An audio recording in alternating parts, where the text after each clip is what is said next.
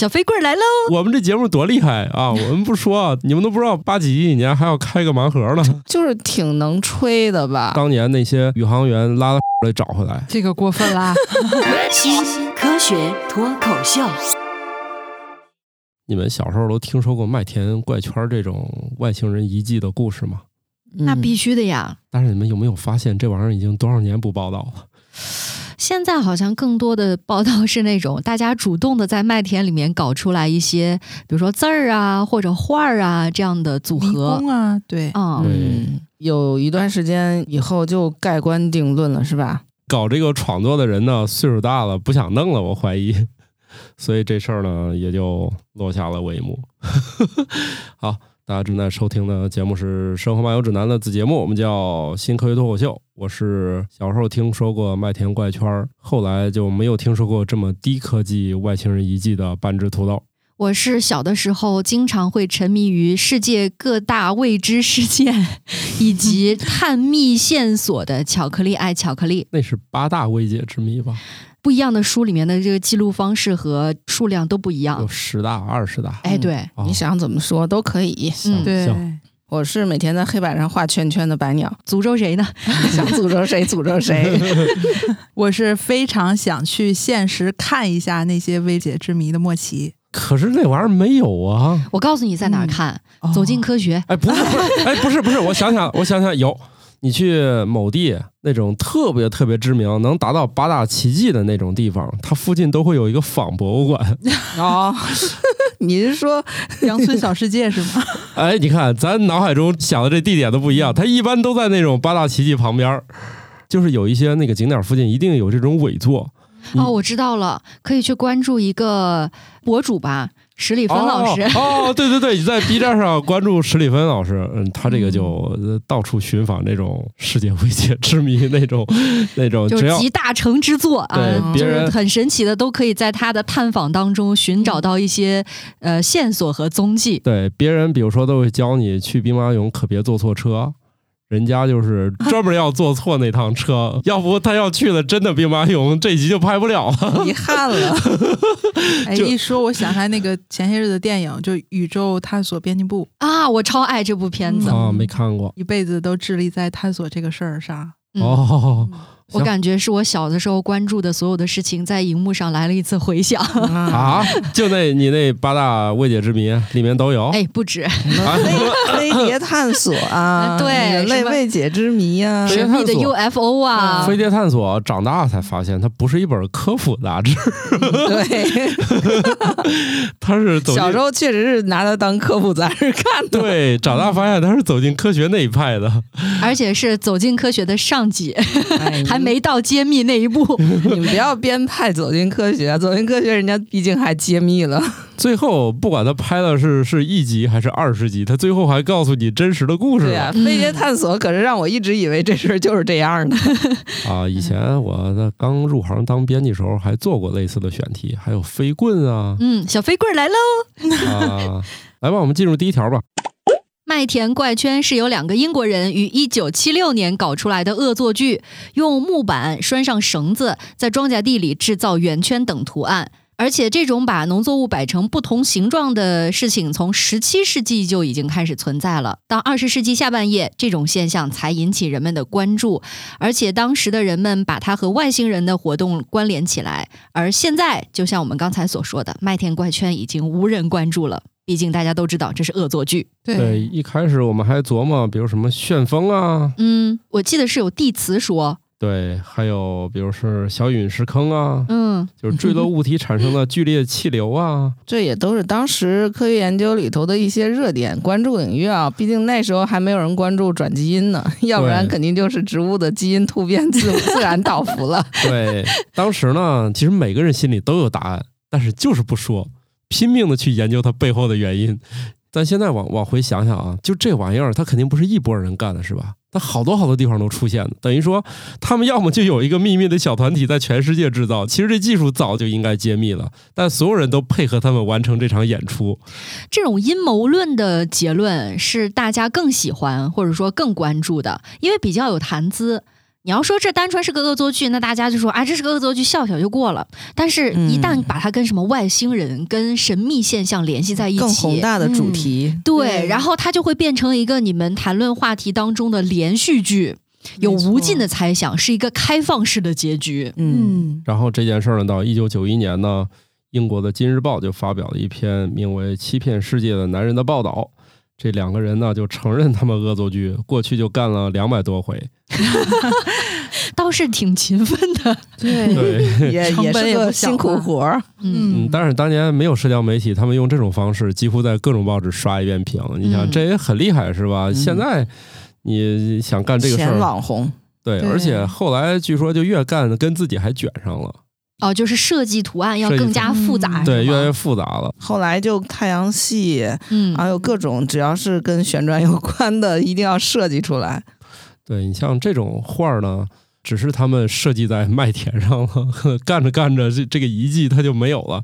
其实还有一些至今呢，还是能保存下来一些东西。一个是咱都知道那个叫什么纳斯卡线条嘛，从高空上会容易找到飞鸟啊各种各样的。大家可以去搜索一下，它是一个真实存在的，而且应该是史前文明画的。而且通过现在人工智能的介入呢，有好多过去没发现的，就是好多好多航拍图里面，可能我们嗯肉眼不是那么清晰可见的，被人工智能还能发现一些新的那个线条。那线条还很有意思，就是古代人们也没有那么高的视野，是怎么画出这样的东西？确定不是人工智能的幻觉吗？这玩意儿有它的时候还没人工智能呢。不是，你现在看到的这个真的是一个人画出来的图，哦还是只是恰巧形成了这样一个模式呢？那类似于就怎么说呢？你用人工智能先预测一个蛋白质，然后呢把它蛋白质做出来，你俩对比一下不就行了吗？毕竟人类就是特别擅长从混乱中寻找到模式嘛。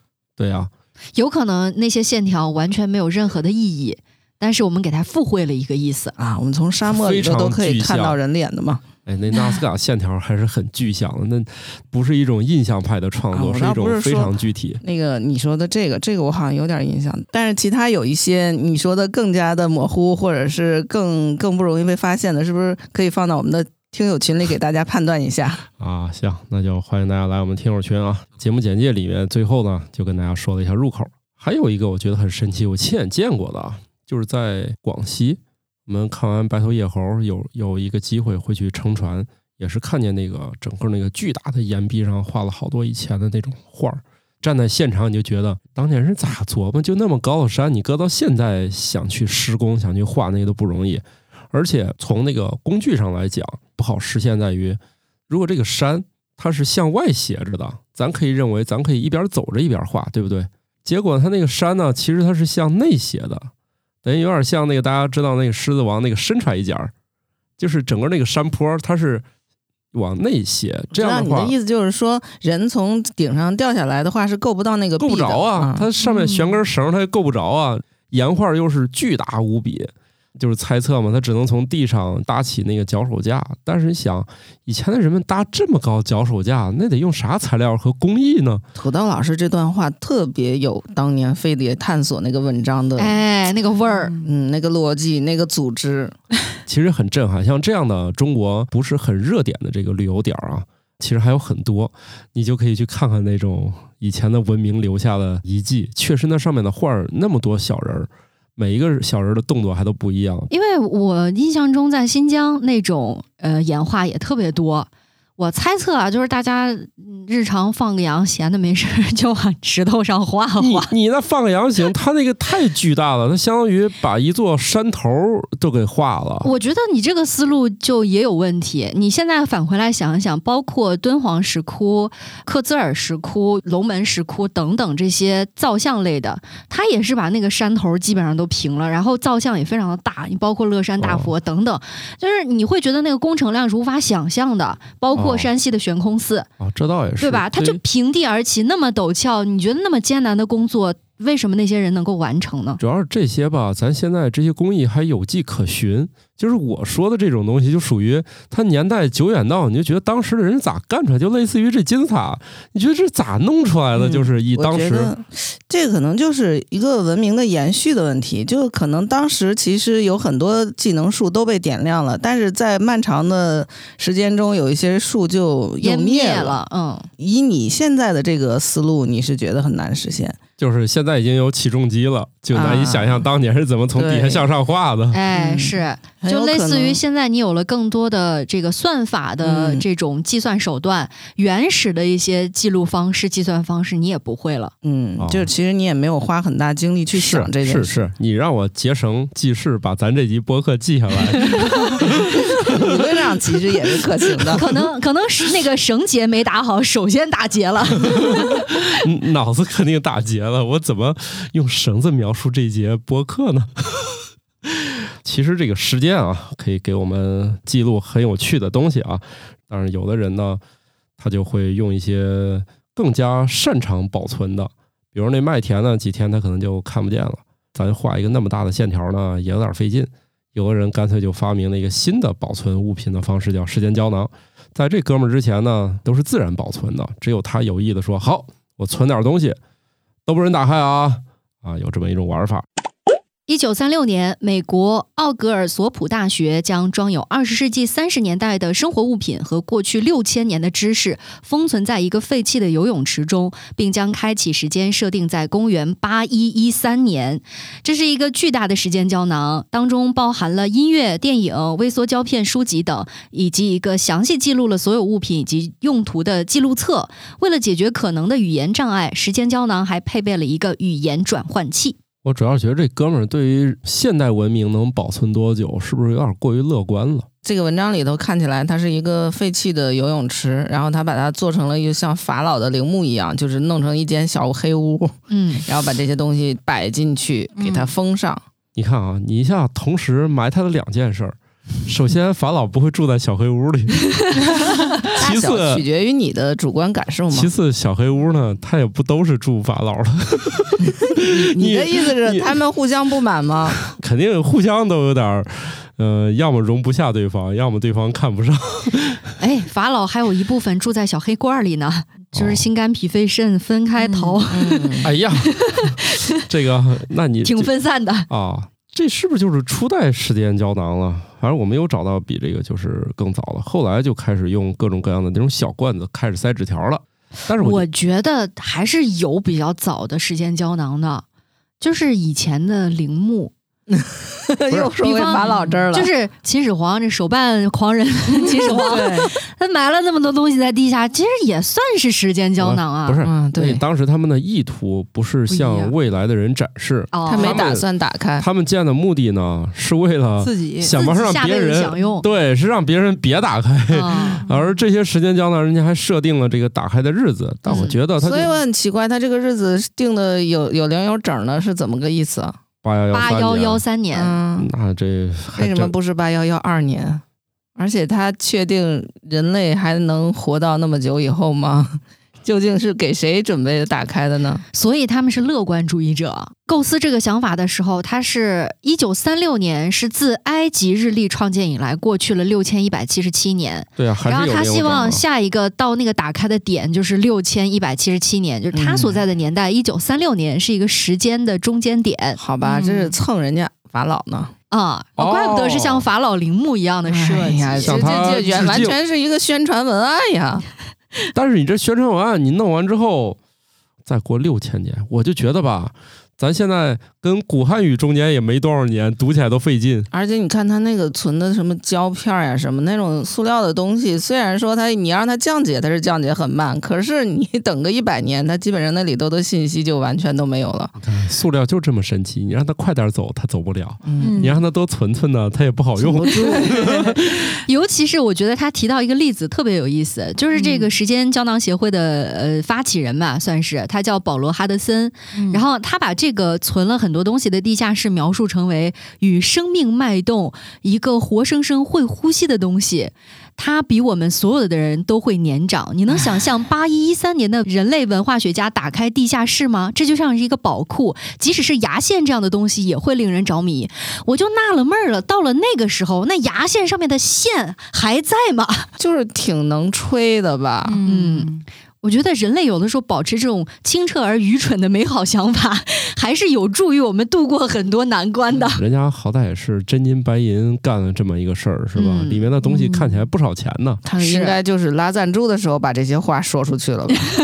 哎，有可能啊，哎，但是我觉得还有一个时间胶囊，应该也算是时间胶囊的东西，而且离我们的距离特别远，就是放置在旅行者一号上的那张金唱片。嗯，对，那一首一首歌，大家可以在网易云音乐里面找到，就是你可以收听完整的那个金唱片里面的所有的声音，都是挺高清的。我以为质量还不行，其实那个声音质量还挺好的。你想，之前我们说的，一九三六年埋的这个时间胶囊，它还有是有点儿，对吧？到了嗯八一一三年，会被后来如果有人类的话啊，会被那个时候的人类打开。但是这个旅行者一号，它会飘到哪里？会不会被捕获？会不会被其他的文明听到？或者说被后来科技发展了的人类追上，然后看看它什么状况，就真的不得而知了。它没有结局。你要是换一个角度讲呢，你如果在离地球很远的地方，你是可以对地球历史重新考古一遍，只要你追得上那堆电磁波，啊，对，对吧？你你只要以超光速追上那一坨电磁波，就可以收看八十年代的电视。你觉得人类费这么大劲，为什么要去追那个？是地球已经被和平了吗？我啊放着地上这么多东西，我非得去追那个？不是经费使用的方向是多种多样的。可以多发论文啊，白牛老师。我想起来的那个逗狗的，扔出去，然后让狗追回来，是吗？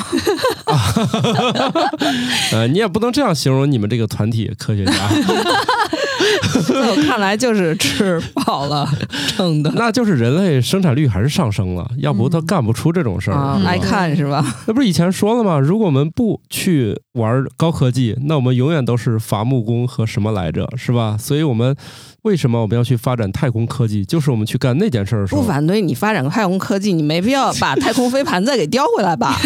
那你现在还有另外一个可热门的事儿了，太空考古。第一件事就是当年那些宇航员拉了屎的找回来。以后太空考古这是很重要的事情呢。我觉得这个倒是可以理解啊，因为毕竟是一个月球上罕见的生物学样本，然后在这种月球这种环境下，这些微生物会如何演替，这个确实还有一定的研究价值。追那堆电磁波不是更厉害吗？咱觉得电磁。波在这种宇宙空间中的变化，会需要我们专门去追奈数电磁波来验证吗？也是啊，这些片儿都在他们的库里存着呢。把那些磁带掏出来播一下不就行了？但是我觉得这全看预算多不多啊，够充裕的话也不妨。对，毕竟这么一个游泳池都被吹得如此天花乱坠。哎 就是这个中国人民心目中的游泳池呢，是一个奥运会赛场里的那么大的。其实对于外国人，这很多家里游泳池也并不大。嗯，其实我倒是想到有一个时间胶囊是不断的在被读出来的，嗯，就是我们每个人细胞里的 DNA 嘛。因为其实你的 DNA 之所以最后变成这个样子，就是经过一代一代的突变和这个遗传，然后你的祖先的祖先的祖先经历了一些事情，然后他们一大批人都死了，但是个别的活下来了。之所以能活下来，是因为它有一个基因帮他抵抗了这个恶性的事件，然后这个个基因就留在了你的 DNA 里。这么多的基因留在里面，不就是一个时间胶囊，不断的在被你读取吗？哇，嗯今天我们的节目突然上价值了。是，但是我现在就感觉自己浑身都是时间胶囊。那我帮你给嗯再冷静一下。我们以前的祖先跟各种神奇的生物交配过，德尼索瓦人是吗？尼安德特人是吧？对，嗯，现在还找到他们这一起生活的地方了。现在给你找一男朋友，他是只猴儿，你干吗？当年就干。现在有生殖隔离了，当年没有生殖隔离。是呀，你看，你反过来想想，祖先的心态多么的开放。你现在是当男朋友去处的，当年可不是男朋友关系，那是直接拉过去就是俘虏。你不要在意，不管是黑暗还是光明，都是你的历史嘛。后来就各种各样时间胶囊，我看有做成金属罐儿埋在哪个学校的那个下面，哎，他们好像还挺喜欢埋学校里面。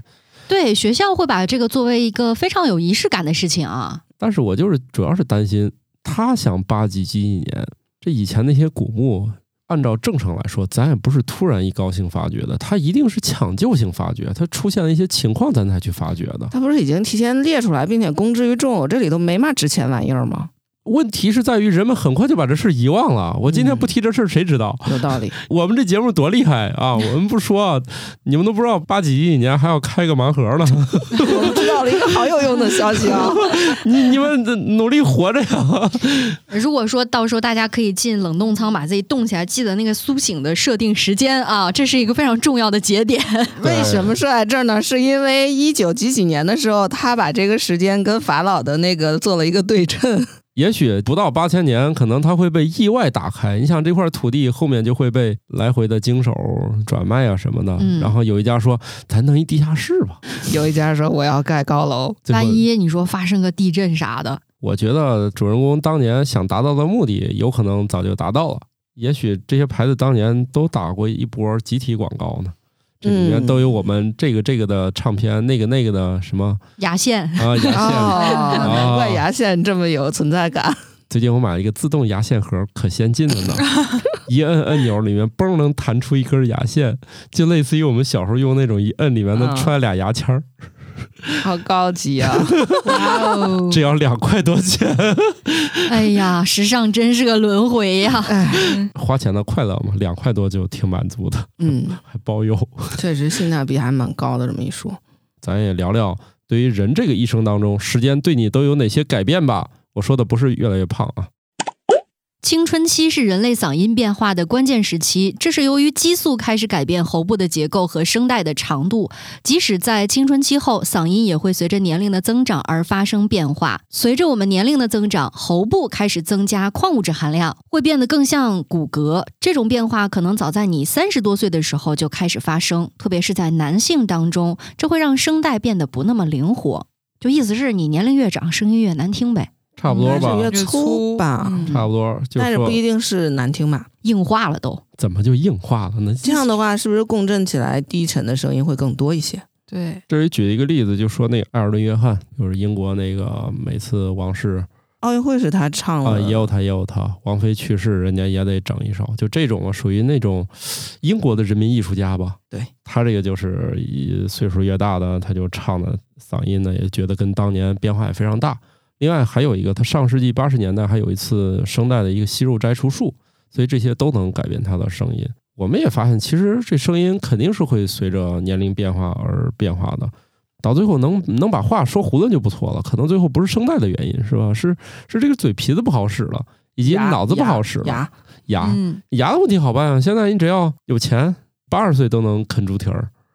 呃，换了假牙之后，你的发音方式也会跟之前不一样，因为你换的牙基本上都比较规整，但你之前的牙未必。好家伙！当你适应了那一套你不太规整的牙齿和口腔的密合程度、说话的方式之后，换了一套全新的牙，你有可能会说话不一样，跟你的舌头之间的磨合会出现问题。那以后还是一颗一颗弄，别最后弄一整颗。一整口的话，说话就容易适应起来适应不了哈，嗯，就哎，我怎么突然说话变得字正腔圆起来？那是不可能的。那是不可能的，对于我这辈子都不可能的。那那乔老师以后可不能轻易弄牙啊！还行，我这牙还算比较齐。啊，我这牙经常得修修补补，比较费钱。我是想起来之前有一期你们录节目是说那个男性的声音是低沉一些的更有吸引力，嗯是吧？。对对对所以，我把这两条结合起来，我觉得可能这个里头多少有一点演化生物学的意义在里面。是不是年龄越大的人，他理论上说在那个财富积累上会给人感觉是更可靠一些？然后，因为女性求偶的时候，她实际上财富对她来说是一个很重要的，因为他要繁衍后代的话，财富水平或者是财富的稳定性是一个很重要的指标。所以，可能在漫长的演化中，这种更加低沉的雄性的声音就会对它产生更多的吸引力。哦，以前我们好像是不是也提过，为什么男性是低沉的？就是为了这个避免打起来，显得自己很强壮。然后两个都很低沉，想想，要不就别打了。就是这样的话，用低沉的声音来避免斗殴。就有点类似于雄性山地大猩猩啊捶自己胸口 那个一样。对，但是男的不是捶胸也听不见嘛，所以就用咱俩比比谁动静儿更低沉，就显得自己更强壮。听上去就像狗。对，当大家都在讨论为什么的时候，进化早就给我们的答案。就是因为漫长的时间，一点点小小的不一样，也可以积累出很大的区别。对，是，这里也提到怎么保护那个声带啊，年龄增长肯定会变化，但是呢，歌唱家他其实是影响比较小的，主要是由于他每天都会努力的唱歌来锻炼，这样的话，你的一个声带呢就可以延缓它的衰老。而且不光是你出声就行，是人家有比较科学的系统的发声方式，对于声带的损伤是很小的。你像普通人，有的时候去一趟 KTV 唱歌，回来就没法说话了，嗯嗓子哑了，哑了因为嗯到高音就是开始嘶吼嘛。嗯，它其实就是你声带紧张带来的后果，就会充血，然后哦会很难受，会肿起来，这就是一种损害。但如果用到了合理的发声方式和气息的流通方式的时候，那就不会对你的整个声带，包括喉部的肌肉带来过多的负担。去了 KTV 之后呢，虽然我不唱歌，但我的声带也得到了极大的锻炼。嗯，毕竟跟人聊天儿都要靠吼。再去 KTV，一个人麦霸他就一直唱，剩下人建个群，哦，在群里聊就好多了，是吧？保护嗓子。保护嗓子啊。合着那也不是锻炼啊，反而是锻炼了手指。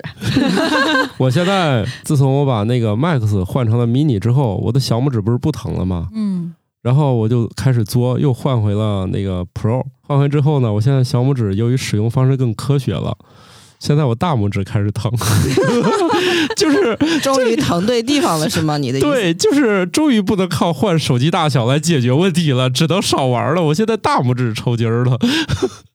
朋友们，有人跟我一样吗？玩手机玩到大拇指抽筋儿，拿个支架不好吗？就别用手机了。哎呀，我是有点纠结，就是我们这个嗯一上课就上四节课的，其实也会对声带造成损伤，对吧？对，对因为像一些喉部的疾病。呃，声带的一些息肉啊等等这种疾病也是比较高发于教师这个群体的。啊、我现在见到一个，我觉得对于双方都不太友好的解决方案，就是老师身上背一个导游机。我走到那个教室门口，我都觉得震耳欲聋。我觉得老师和同学们互相伤害了，就是用导游机，就是说你别睡了，我这么大声你也睡不着了，是吧？他也睡不着。但是那个声音，你从教室门口，当然了，我不知道会不会由于教室它放大了这个声音啊。但是你想，我走门口都震耳欲聋，那屋子里的人肯定也受不了啊。这好家伙，这种强度听一一天个，嗓子损伤，一个耳朵损伤，反正这两个就是在于老果然是互相伤害。老师你，你你倒是，反正你说话声音倒是稍微轻点但是你自己的耳朵和同学们耳朵同时受到了暴击，就是现在这就没有一个很好的解决方案吗？其实这学期开始，我们倒是有个改善。我们最近那个教室新装修了，它装了一个新系统，它那个麦克出来的声音音效比较好，所以我最近连上四节课的话，到最后嗓子就没有以前那么疼了。好像前段时间天津有一个全国性的展会，叫中国教育装备展。啊，我去了，嗯当时我就好奇，我说教育装备得是啥装备呀、哎呀，是吧难难道是萝卜刀 啊？没有了，没有了。然后呃，有一个当老师的朋友就提示我说，中间有一部分展商有可能就是涉及到这个教室的声学装修这一块儿，嗯新上的各种扩音的、收音的设备。对。对，还有那个静音的，防止那个反射的那些装备，嗯其实现在的大的教室里都有。我觉得这个也是在一个升级替换的过程吧。就是围绕学校里面要用的东西，只有你想不到，没有现场提供不了的。啊，那真的是精彩呀！那就这我还没仔细看呢，我就随便就搂两眼，我就觉得太神奇了。教室里现在有这么多好玩意儿，只不过他肯定不可能一个学校把所有神奇的东西都采购齐嘛。嗯，嗯，然后我主要是那个图书那个板块，我们那个板块呢就没人去，人最多的是拥挤在哪里啊？当然我也没仔细看，我就搂几眼。我主要是在图书那儿看看书。我们这个书呢是好像多少年第一次被纳入了教育装备，但可能由于它的份额实在太小，大家也没有功夫专门来逛这个展厅，所以也没啥人。教育装备展也是好几年没有开线下了，可能，所以大家都把自己看家本领拿了出来。我们还回到声带的问题上吧。除了这个少唱 KTV，也不是说少唱吧，娱乐的需求也很重要啊。就跟有人说，那你少玩手机，我也我也少玩不了，是不是？道理咱都懂啊。那医生还劝病人别吸烟。他自己不也有一些还得吸？哎，我最近听到最有意思的劝人那个事儿，特别搞笑，让家长朋友们不要让学生吃学校外面那些三无产品。嗯，过几天老师又重新发一条，说家长和同学都不要吃校外的三无食品。那些家长都愤怒了，我好不容易把小孩送去，赶紧去偷吃根烤肠，这也能发现？其实老师也说的不太合理，你应该说家长不要同着孩子吃校外的三无食 品，对吧？哦，是那家长说，我这点快乐也被老师剥夺了，好不容易找到一点肉都没有的淀粉肠，对，都是在回忆青春呢。我好不容易找到这玩意儿了，离开学校还真没卖呢。家长们在学校门口回忆青春的时候呢，我们通常会有一个幻觉啊，总觉得，哎，为啥我们的眼里这过去老照片上的人是不是都特别老那感觉啊？对你经常看到那个照片里头说这是一个大学生或者中学生，就比方那个民国时期的照片啊，看上去那个大学生看着好像三四十岁的感觉。人们通常会觉得过去的年轻人看起来比现在的年轻人更老，这可能是源于我们对老式时尚的偏见。我们通常会把老式时尚和老年人联系在一起。不仅于此，其实，在短短的几十年间，近几代人在生物学上是比前几代人更年轻的。也就是说，我们除了在观念上面，对于这个审美的变化上面出现了差异之外，在生物学的本质上也是越来越年轻了吗？它是这样的，分两部分，一部分我们觉得穿那些衣服的人他就显得很老。从这个现实来看呢，因为我们各方面生活条件确实好了很多。以前我小时候去有参加一个活动叫手拉手，具体是什么我也想不起来，就是总之把城里的孩子拉到。农村去住几天，嗯，然后他们一家人的爸爸和爷爷我是分不清楚的，这个过分啦！我上小学啊，我看家里他们那个岁数，我就是分不清。后来过了几天，我意识到一个是爷爷，一个是爸爸，生孩子是有多早？哎，不过我确实我也观察到这种区别。比如说去农村玩儿，如果是那种持续在务农的人，他看上去真的是会老很多。比方说，可能跟我爸妈他们同龄的人，比如说他们的同学、他们认识的朋友，两个人站在一起，你觉得是两代人。本身不是护肤的里头，也就一直都在强调，就是说紫外线造成的光损伤，实际上对于皮肤的是最大的损伤因素嘛？对，就是会加速老化，他们的皱纹会更多一些。是随着越来越多的人呢，他的生活、他的劳动节奏，包括这些防护意识的变化，从生物学上这个看起来，大家没有那么老。另外呢，也是由于现在我们保健意识这个提高嘛。确实是从多个方面，从营养啊、技术啊等等角度，我们现在人类的确是看上去比以前年轻多了。比如说，现在觉得这个四十岁的人咋还都没成熟呢？特别说男的啊，你是在说你自己吧？对，就说这些人咋长这么大，感觉还没长大似的，就是心理上也是这样。你想，以前十四岁都就准备结婚生小孩了，现在十四岁那可真是小孩啊！他上哪生小孩去？虽然他已经具备的这个基础了吧，也没有那么早的，所以整个人类都是这样。嗯，我觉得这个文研究里头有一个特别有意思的点，就是他怎么来。就是验证这件事儿，你要说一说，好像感觉是这样，但是你要有一个实际的量化的指标去验证。他就提到，男的和女的的那个平均寿命，我们都知道，一般男的是要比女的平均寿命要低一些的嘛，因为男的确实会早死一些。但是随着这个社会的发展呢，男性和女性之间这个平均寿命的差距渐小了。可能原来你这个男性和女性全社会求下来的平均值差十岁，现在可能是差八岁或者九岁了。男的和女的，他这个词用到 aging，就是老化，老化的速率都在变慢，但是呢，男性的变慢的更多。而女性变慢的少了一些，所以呢，虽然我们的平均寿命都往后走了，但是男性走的更多一些，因此那个平均寿命的差就减少了。然后他在这里头的归因，除了土豆老师刚才讲到的，就是营养啊、生活习惯呀，特别点出了一个就是吸烟。哦，确实，因为很多不良的生活习惯被减被减少，男的减少吸烟了，而女性吸烟呢急剧上升。多了。坏习惯上，男的变少了，女的变多了。对，男女平等在靠拢。所以同样也证明一件事情，就是抽烟就等于熏肉，嗯，熏的是人肉。差不多吧，也也确实是。还有一些就是我们越来越多的人不在室外工作了对，啊、嗯不再从事体力劳动了，所以这也是这里面指出的，就是至少那个皱纹那一项就没有那么明显了。对，嗯，在近几十年里面，办公室工作的人会比以前每天要吸二十根烟在打扫烟囱的人衰老的更慢。好家伙，他们英国就只有扫烟囱是活儿吗？别的就不是吗？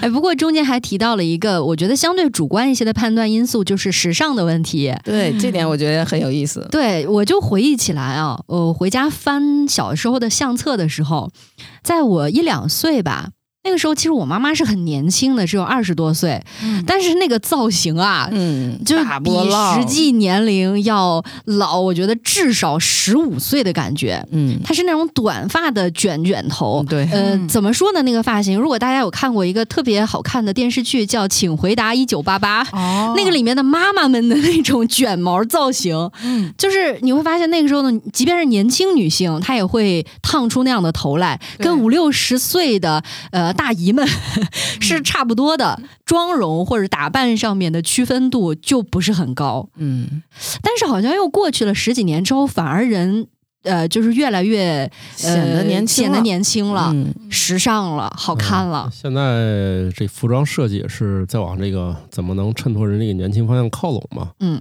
是不是也根据以前的人选择范围比较小？是啊，你看啊，以前的服装就没有现在这么多色彩可以运用。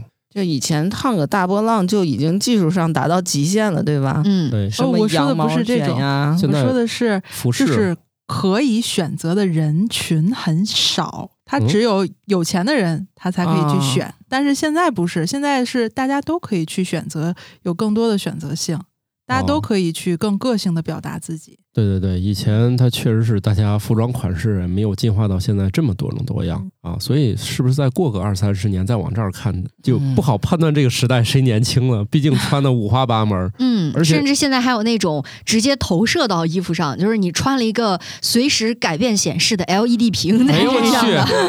去！以前那个年龄和衣服的选择是有一些固定搭配的，嗯而现在我们年龄和衣服的选择没有固定的了。你想怎么穿，爱怎么穿，只要不要影响到这个社会的公序良俗，就没什么问题。是啊是是，这个而且像冲锋衣和运动装，极大改变了所有人都穿一样了，从四岁一直到九十九。另外也是这个时代吧，我们以后都有 AI 了，以后会越活越年轻的，没有那么多活儿可以干了。以后大家可以生产更多的垃圾 PPT，把更多的时间用来开无用的会，这个生活是更美好了吗？以后人可能会花更多的时间和精力做更加没有用的事儿。闲着没事儿还是去那个负九十度的那个崖壁上去画小人儿吧。一些复古行为又能锻炼身体，攀岩呢。啊，琢磨琢磨怎么画上去的。哎呦，想想你所有付出的这些代价，最后给你带来的收益是你会变年轻，已经很吸引大家了。因为追求年轻、青春是所有人的梦想。是啊，想要年轻一点，自古以来就人类又做了很多奇奇怪怪的研究，对不对？比如说把一群人送到海岛上去炼丹这种，哦，采仙草，嗯找仙人，炼仙丹。哎，现在这样的研究呢，不单哎需要财力，而且你还可以发研究论文了。美国和俄罗斯的研究人员将年轻和老年小鼠的血液循环系统连通了十二周之后，发现不仅能够放缓老年鼠的细胞衰老，而且还能延长多达百分之十的寿命。虽然年轻小鼠的血液能为老年小鼠带来很多益处，但却会对年轻的公体小鼠产生不利影响，导致其寿命减少。哎呀，这个小鼠是个移动血包啊！嗯，对，只要我们能想到的事儿，都先在小鼠身上先跑一遍。对嗯毕竟作为人类的近亲，都是脊椎动物嘛，可以是近亲是吧？跑完以后，有些那个灵长类动物就开始跃跃欲试，老鼠完了不得先上狗吗？等不得了。等不得了，对，然后之前我听说就有一个美国的富豪啊，他们家一家三代人在互相换血，把年轻人的血弄到老年人的那个血液里面给他输入，觉得会让自己更年轻，反正是噱头也没少挣，对吧？嗯眼球也没少博。好像他最后承认说这个没用。对，大概热闹了两个月吧，嗯，啊，他们还活着吗？活着。哦，那就不错了。哎，不是说近亲不能互相输血溶血吗？只有个别血型吧。所以我就问嘛，哦他们还活着吗？就这种折腾法儿吧，这个事儿还挺近的，好像就是今年吧。嗯，那个富豪叫布莱恩·约翰逊，他是跟自己的爹和儿子换血，希望用年轻的血液逆转衰老，而且还进行了六次换血。还给他爹换了啊。一家三个三代人，反正互相换吧。他们家换血是这么个顺序：先把自己儿子的血浆输到自己的身体里，呃，然后呢，再把这个混合之后的血液啊，可能是觉得太年轻了，估计自己老爹受不住，拿自己这个中年人的血液稍微稀释一下，然后呢，把自己血抽出来，再输给他老爹，大概七十岁吧。嗯然后呢，他老爹的血呢这一部分就抽出去不要了。所以最可怜的还是他们家儿子那个血包。哎我是觉得 让我想到了，就以前有一段时间，我们那个网吧里的电脑一般是配置最好的，用几年以后配置就比较老了，然后就卖到农村去给农村的网吧用。然 后要等农村的网吧再薅一波，然后这个性能太差了才报废。那你说的不就现在新能源电池吗？它汽车那个动力电池不太行了，就送到那个储能站，大概就这意思吧。包括家里面的手机换机计划，啊，对吧？家里面这个 消费意识最前的人拿到了手机之后呢，用了几年、一两年之后啊，发现想换新机了，就把之前的手机淘汰给老人。对我老婆买了最新一代的 Pro Max 一 T，我终于可以拿到我儿子换下来的 六 S，是不是就这意思？家庭地位一目了然呢。就是家里全部有一个梯队，是吧？对，有一个链条。对，家里全用完了，我今天终于等到了六 S。而重点是家里面呢，好歹能通过这种三 C 数码产品的代换，大家都能够用到自己希望用到的一个性能的产品。但是这家如果换血的话，那那个小儿子是真可怜呀，只能靠自己去恢复。那这个地位还是那啥点儿啊？一般不都是家里这个男的地位最低吗？然后在今年的七月六号的时候宣布停止了这件实验。嗯，到底是谁批准他们这么干的？听起来挺危险的自己。做的话，他自己作的呗，不需要伦理学哦，自己作是吧？嗯哦，这倒是。他不发表论文的话，关你们来自己弄没有关系。哦我就是他把这件事儿放到网上去，不知道他是什么动机哈，哦反正是引起了很大的争议。风波。而且他的疯狂计划还不光是换血，嗯有各种什么大概。百万美元级别的一个抗衰计划，有运动方面的、营养方面的、睡眠管理方面的，嗯，其中应该最疯狂的就是这个换血计划。看起来这一堆一个有用都没有，是阿汤吗？哥呀，阿汤哥不也是全方位的去嗯，为了保持自己的年轻，什么睡眠、运动、精神疗愈，什么各个计划那种，是吗？那阿汤哥有空拍电影吗？听起来那一堆都很忙了。间歇性的拍电影啊。嗯，所以说大家也要理解一下秦始皇，不是说只有皇帝想干这件事儿，想干这种蠢事儿。以前呢，皇帝主要是缺乏科学的理论指导，他也是真的财力有点过于充分了。对，人家不光想着咋活下去，还想着以后要怎么办，所以人家留下了身前身后都留下了。办是吧？主要是他可以实现这些，对吧？他有能力啊！我要建一个什么什么。对他以前主要是有钱，但是当年主要是没方法。我觉得就努力挣钱就行，嗯咱年轻不一定非得靠换血，是吧？以后一定有更昂贵的方式等着大家。你只要能活下去，总有一天呢，是吧？医疗技术上来了，是他，嗯咱可以通过综合能力的提升来提升自己的这个年轻程度，对不对？我当时不单是觉得这个技术上可能就是说，也许会有比这个更加好的技术，或者说这个技术本身从这个小鼠到人，其实还有很大的问题。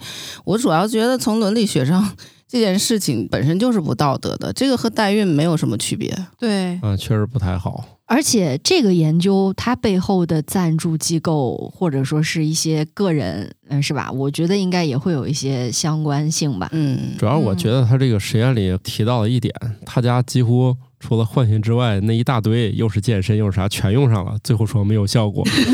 也就是说，换句话说，就算你不换血，那些工作也是白做。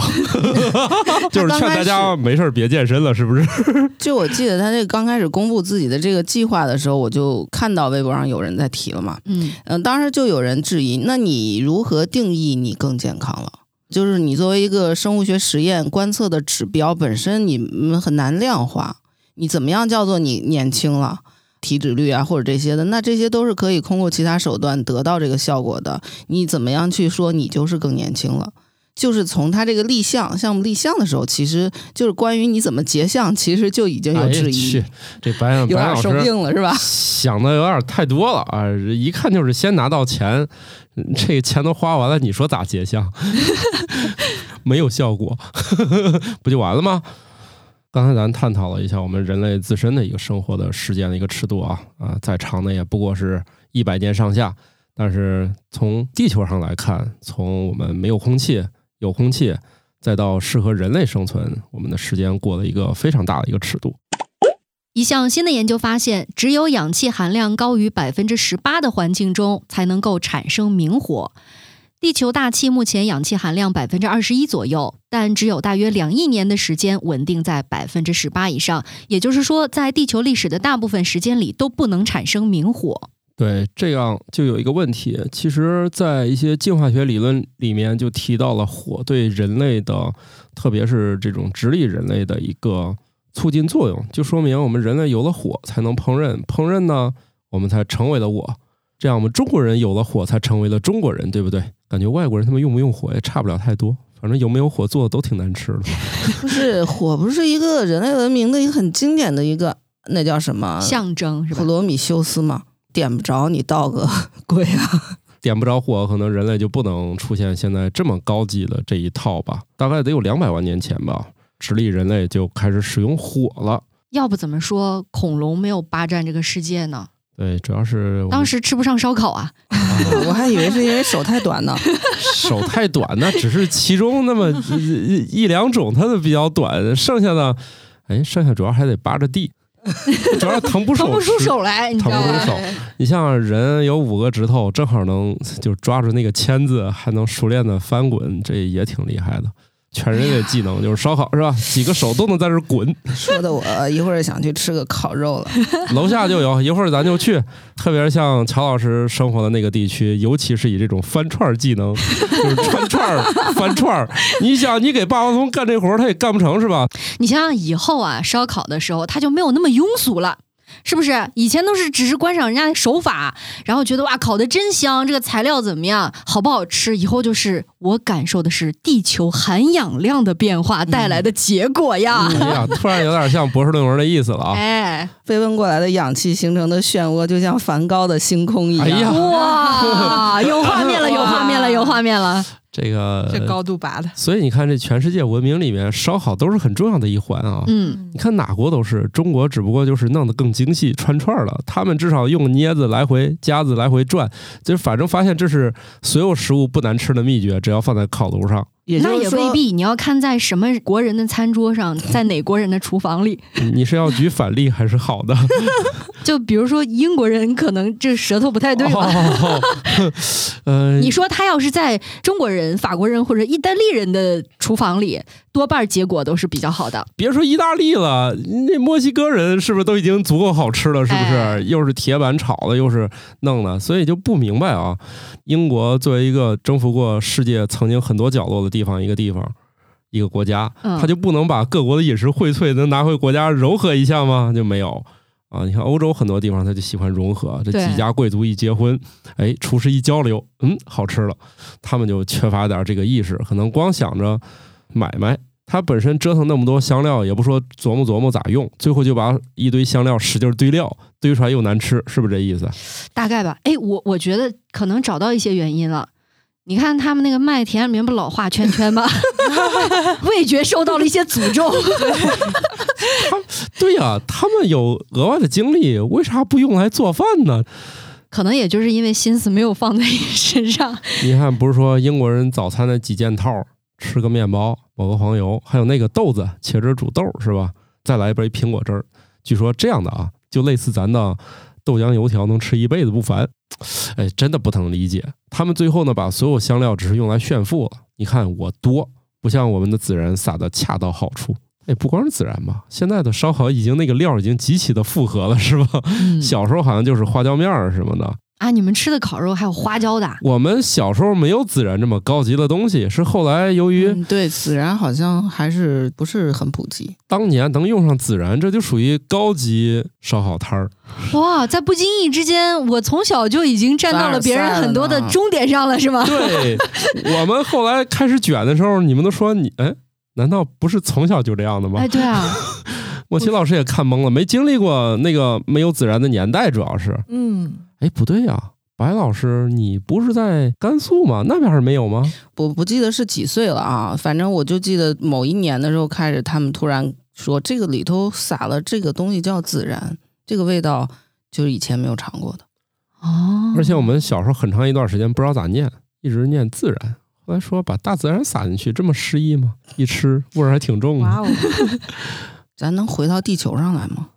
对，烧烤其实也不怎么用明火。你你毕竟 你不要把这个火的用途局限在烧烤这样一种食物身上，对不对？嗯其实这个文章里头讲的很关键的一个是火是人类的，他管它叫技术文明，技术文明的一个很重要的一个起点，而且他还分析了，就是说，其实我们的地球真的就是刚刚好，大小也刚刚好，能够维持到足够多的水蒸气。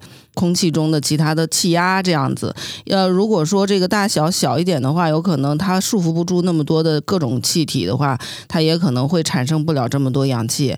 还有一点呢，就是地球的温度也是刚刚好。这样的话呢，你的这个生物在其中生活的时候，其实我们地球早期的最早的地球实际上是还原环境，就是氨气为主导的。嗯后来随着蓝细菌的出现，才开始变成一种氧化环境，也就是说开始出现氧气。这实际上是一个地球成分的一个巨变。我记不清是几十万年还是几百万年间，地球从一种还原性的环境进入到一种氧化性的环境，这是生命开始繁衍、开始爆发的一个很关键的一个转变。然后，那你实际上你想从氨气主导的到氧气主导的这样一个气体环境，是生命开始繁衍的一个很重要的节点。这时候，这篇文章就将另一个文明开始出现的很重要的节点，就技术文明出现的节点，它就画在了你这个氧气的量是不断的在积累的。从最开始的这种植物造氧开始，然后一点一点氧气越来越多，氧气越来越多，一直到某一刻它超过了百分之十八，这时候才有可能有聪明的灵长类点出火来，才有可能开始出现技术文明。而我们现在的技术文明已经不需要明火了，有些东西叫微波炉、电磁炉。其实地球上还有很多人是在用那些比较原始的方式来进行烹饪的。即使不是那么原始，像中国有这么强大的天然气管道的，也也挺厉害的。其实以前咱没意识到啊，只不过现在我们人类这个突然就进化到不要明火了。你想，那商场里不会让你用那些东西啊，嗯，宿舍里也不让。宿舍里不光是明火，是大功功率电电器也不行。它那个电路主要还是为了照明和让你能用电脑就不错了，别上那种就是几千瓦的东西了。哎，所以现在宿舍里那些电路线路应该更强壮一些了吧？是一直在更新，但是这个宿舍楼设计的标准和后来使用的时候，因为现在好像宿舍加装空调嘛，它当初的设计与冗余出来的这个设计的流量，跟你实际使用还是有差距的。嗯，所以其哦实一直在改造、学校，就是宿舍的这个压力其实还挺大的。是因为现在你也不能无视这个用电器的发展哈，嗯，确实太多元了。你想现在家里多了多少以前当年没想过的电器，竟然还有空气净化器这种玩意儿，是不是？你都难以想象，我这东西还需要。南方的朋友说，我们家还需要除湿机。除湿是那种除湿器的除湿机，还有烘干机呢。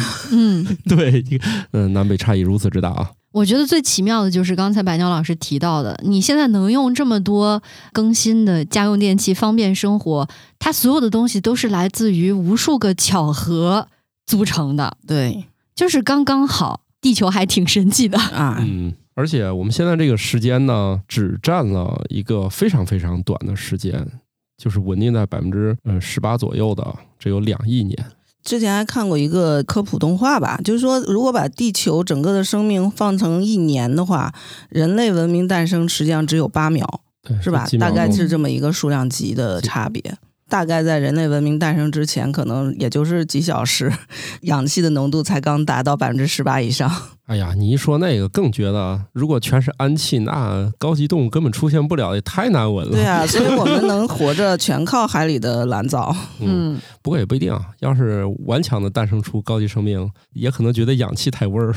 对我们觉得氨气臭，就是因为我们是好氧生物。对那对于厌氧生物来说，氧气就是臭的。那可是生命的奇迹啦！哎我突然想到一篇科幻小说叫《挽救计划》，主人公遇到的哦外星球的生物，他们就是好像是在氨气环境下生活的对对对，所以他们俩之间有一个壁。啊，对，哦，没法接触。那太难闻了，是吧？你过来，你过来呀！就是那都。是臭的，互相看对方都是臭的。那他们咋产生了联系？通过一套互相转译的代码进行交流。压力给到对方，因为对方文明很高级。哦，我还嗯以为他们建了个微信群呢。好像海绵宝宝跟那个安迪，安迪戴着那个玻璃头套，然后下到海里和海绵宝宝他们一起生活。好的吧，啊，大家也珍惜一下有明火可以做饭的日子，说不定以后呢，大家都是因为种种原因呢，都要改为纯电生活了。那那是那锅都颠不起来了，是吧？刚一拿开就滴滴滴，赶紧把锅放回去。听着你这有点凡尔赛呢。对呀、这喜欢颠锅就是不能忍那种纯电磁炉的。行你看我就不一样了，我觉得在未来漫长的进化过程当中，如果人能够说搓火球什么的，手搓火球，你那个在人类生产率进一步提升之后，你那个属于特殊才艺表演哎，啊，就每、嗯但我希望我觉它普得生产力没提高之前，也有人能做，对不对？对，还有口吐。口口吐芬芳是吗？火球，新科多冷知识大放送。百分之五十五点三的人小脚趾有三块骨头和两个关节，而百分之四十四点四的人有两块骨头和一个关节。一项研究发现，世界人口的近三分之一，也就是约二十三亿的人，仍在使用明火或简易炉灶做饭。这不仅会损害他们的健康，还会污染环境。据估计，收集木材和木炭做饭会导致每年失去爱尔兰大小的森林面积。穿山甲起源于一个古老的哺乳动物群体，其历史可以追溯到恐龙灭绝之后的时期，现在是唯一已知有鳞片的现存哺乳动物。不幸的是，对于穿山甲来说，这种罕见的特征使它成为地球上走私量最大的动物。中国天眼已发现八百多颗新脉冲星，是国际上同一时期所有其他望远镜发现脉冲星总数的三倍以上。去年十一月初，全球已经突破八十亿人口，预计到二零五零年，大约有一百亿人生活在这个星球上。好，那我们这集就这样吧。希望大家每一顿饭都好吃，嗯，然后吃饱之后呢，进行一些锻炼。虽然从我们节目得出一个结论啊，锻炼也不见得有效。我觉得还有一个观念啊、也暗合我们今天所有探讨的话题的一个主题，有关时间，对吧？送给大家那句天津大爷的著名座右铭：嗯，生存一分钟，快乐六十秒。。嘿，好土味儿。好，拜拜了。拜拜。新科学脱口秀由生活漫游指南制作播出，节目依然在进化，欢迎提出您的建议，请在微信添加好友，搜索小助手“生活漫游指南”的拼音全拼，加入听友群，用脱缰的快乐和天南海北的朋友们漫游吧。